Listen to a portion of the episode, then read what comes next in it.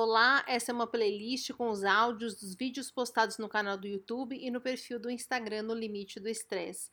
E esse é o Drops Última Fase da Minha Insônia.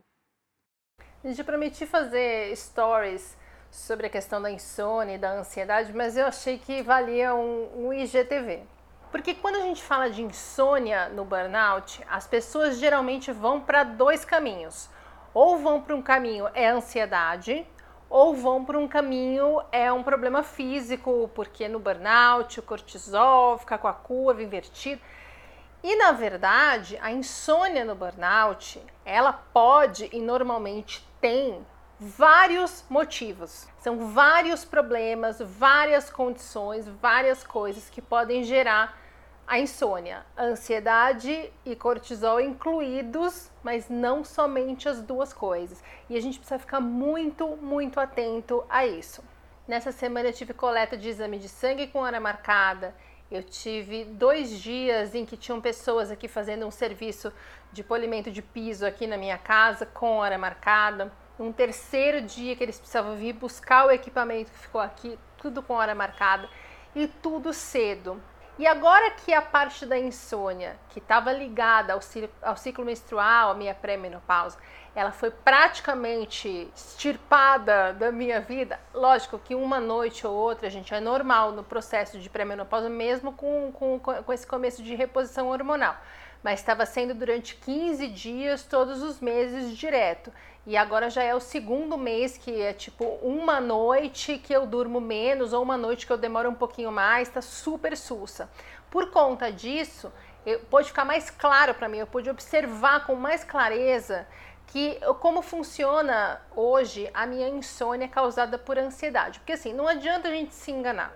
Todo mundo que chega num burnout está com um nível de ansiedade muito alto.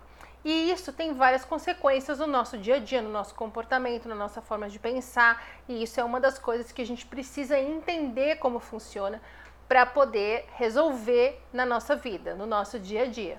Então, quando eu estava trabalhando, eu tinha uma questão de insônia ligada à ansiedade muito fácil de ser percebida. Por quê? Porque eu deitava na cama e ficava pensando um milhão de coisas que eu precisava fazer, que eu, eu precisava entregar, o que tinham falado, o que tinha acontecido, o que poderia acontecer. E aí eu ficava num nível de desespero mental que era mais fácil para mim levantar e ir trabalhar do que ficar lá tentando dormir, já que eu não conseguia. No começo da, do pós-treco, quando eu estava já com bastante fadiga, é, teve um mito que caiu para mim, porque eu tinha na minha cabeça que eu ficava pensando, preocupada e ansiosa com as coisas do trabalho por um problema do trabalho. E depois do treco que eu não estava trabalhando, eu percebi que não, que várias coisas me faziam ficar ansiosa e, desencadeava esse processo de, de pensamentos obsessivos e acelerados o tempo inteiro. Essa insônia, dessa, essa ansiedade que causava essa insônia, eu consegui resolver. Começou então uma série de insônias que eu já fiz um vídeo sobre isso, sobre todos os tipos de insônia. E a gente foi, a gente, eu, o médico, o terapeuta, a gente foi resolvendo cada um desses motivos. E a minha insônia foi diminuindo cada vez mais. O que, que sobrou agora?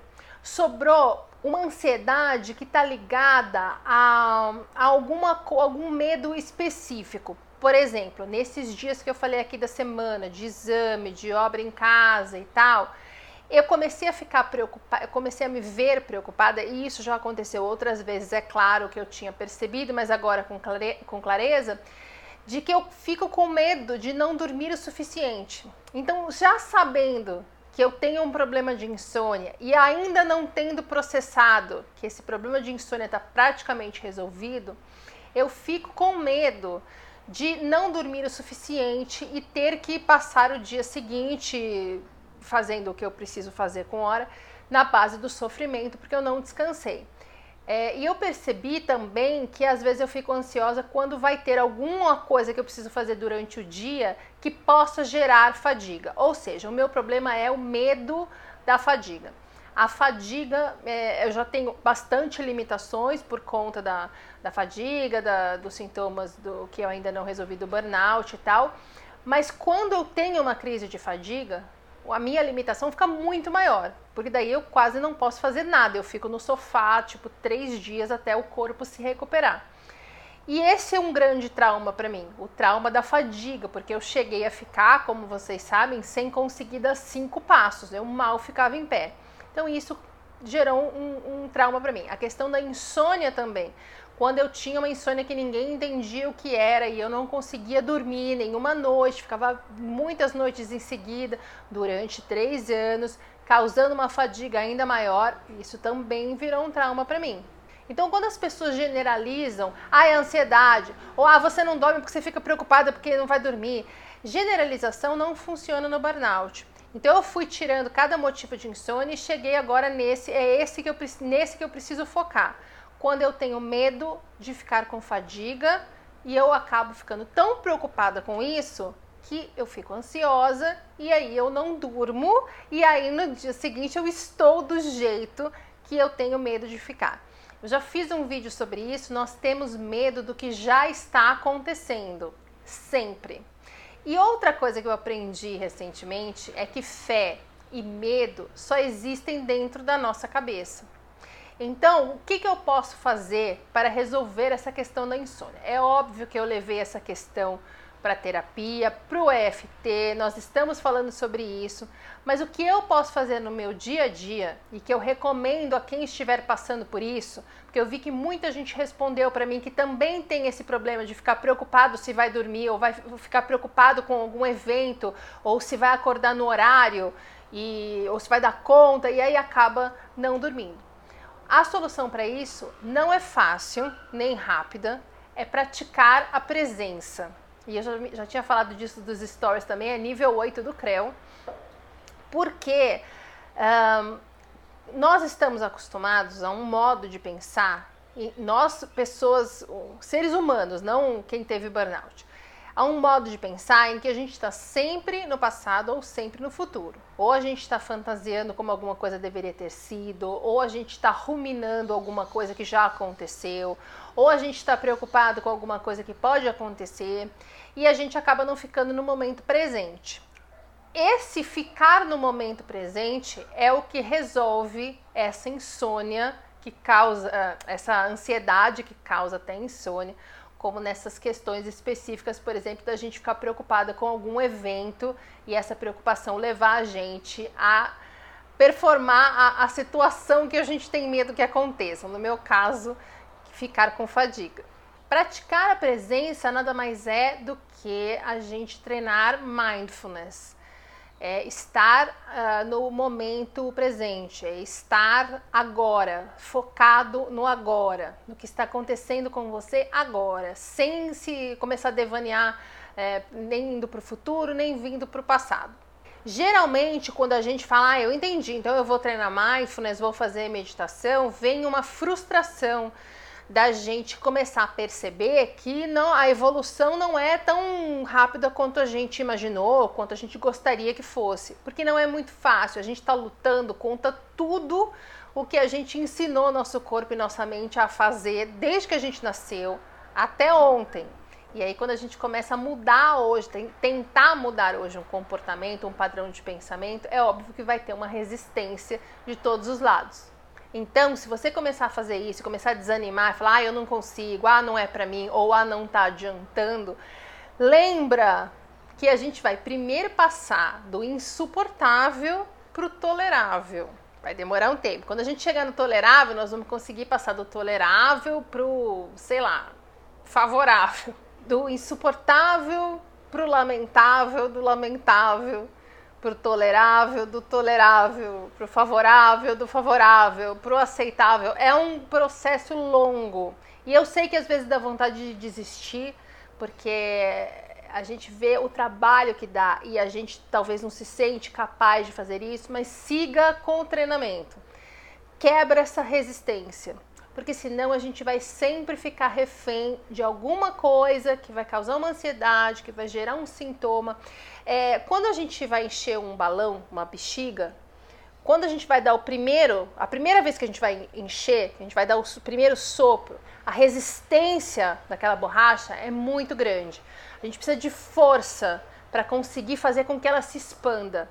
Uma vez que ela se expandiu, todas as vezes que você for reencher essa bola, essa bexiga, ela vai estar tá mais molinha, você vai ter muito mais facilidade. É isso que acontece no nosso corpo. Quando a gente começa a tentar mudar nosso padrão de pensamento e treinar mindfulness e qualquer coisa desse tipo, fazer meditação, a gente precisa de um pouco mais de força, porque a resistência do corpo é muito grande. Mas uma vez que você consegue quebrar essa resistência, e é geralmente nessa hora que a gente fala: ah, é muito difícil, não é para mim, vou desistir. Não desiste, você já fez o mais difícil, já quebrou a resistência. A partir daí, a cada dia vai ficar mais fácil. E é a única forma da gente não ter essa insônia de preocupação, de ruminação, de coisas que fazem com que a gente volte à nossa zona de conforto, ao nosso velho hábito de ficar no e se, mas e se acontecer tal coisa, e se eu tivesse falado tal coisa. E não deixe as pessoas generalizarem a sua insônia e nem a sua ansiedade. Porque quando as pessoas falam assim, ah, é ansiedade, elas partem de um pressuposto que toda ansiedade é igual, que não existe gatilho, que não existe especificidade, que não existe motivo. Mas existe. E a gente só consegue acabar totalmente com a insônia do burnout na hora em que a gente vai deschavando cada um dos motivos e resolvendo cada um deles ora com a terapia, ora com o médico, ora com a gente mesmo. Então não generaliza a insônia, ela nem sempre é cortisol, ela nem sempre é ansiedade. Não generaliza a ansiedade, ela nem sempre é a mesma coisa para todo mundo. Conforme a gente vai entendendo, a gente vai resolvendo. A gente só consegue resolver problema quando a gente entende que problema é esse. Vídeo confuso, não fiz roteiro, falei o que veio à cabeça, mas nessa semana eu tô focada nesse aprendizado de, da presença, porque eu entendi claramente que é isso que falta para resolver minha insônia de uma vez por todas. Eu consigo perceber hoje claramente quando a insônia tem a ver com ansiedade e quando não tem, apesar de vários médicos não acreditarem em mim. Então não generaliza e não desiste. Tem um porquê da gente estar tá passando por isso. A gente precisa aprender algumas coisas. E quanto mais cedo a gente aceitar e trabalhar a nosso favor sobre isso, melhor para a gente. Então vamos ficar atento para quebrar sempre a nossa resistência de generalização e de mudança. Todo domingo tem vídeo novo, no meio da semana tem os drops e todos vão entrando aqui para quem prefere fingir que isso é um podcast. Perguntas, sugestões, dúvidas ou se você precisar de um ombrinho amigo no limite do estresse@gmail.com e os meus inbox no Instagram e no Facebook estão sempre abertos e eu respondo todo mundo. Até o próximo.